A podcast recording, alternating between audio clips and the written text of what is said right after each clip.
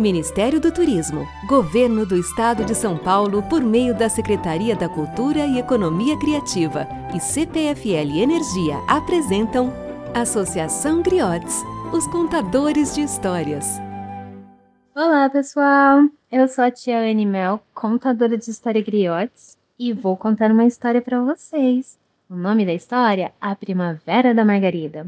A autora? Carolina Rodrigues da Silva Souza. Bora embarcar comigo nessa história?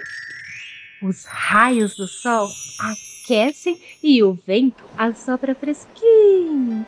As flores ainda estão cheias do orvalho e cheiram frescor.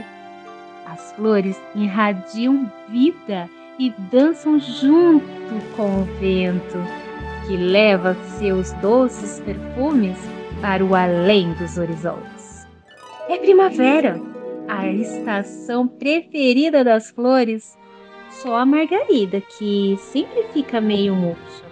É, não se abre muito para o sol, não dança com o vento quase sempre. Nunca dá para sentir seu doce perfume. Eis que surge um beija-flor amigo e, observando tamanha tristeza, diz: Pequena flor, tu és única. Ninguém tem seu formato, ninguém tem sua cor. Cada uma com sua beleza.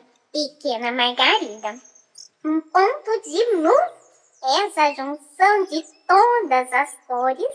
A Margarida quase não acreditou que o beija-flor falara dela mesmo. A Margarida alegrou-se, olhou para dentro de si e viu o quanto era incrível.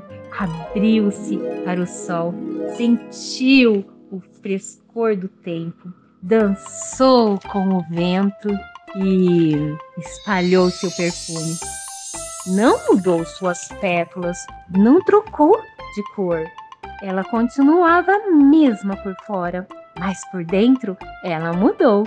Percebeu suas qualidades, sabia que era única, porém não melhor que nenhuma flor. E assim todas queriam compartilhar do seu maravilhoso perfume e do seu doce néctar. Porque, primeiramente, a bela Margarida se amou. Ser feliz é ótima escolha. Feliz primavera! Um beijo, pessoal. Até a próxima historinha. Entrou por uma porta, saiu pela outra. E quem quiser, que conte outra. Que Deus abençoe vocês. Beijinho! Lei de Incentivo à Cultura. Patrocínio CPFL Energia e Unimed Campinas. Secretaria Especial da Cultura.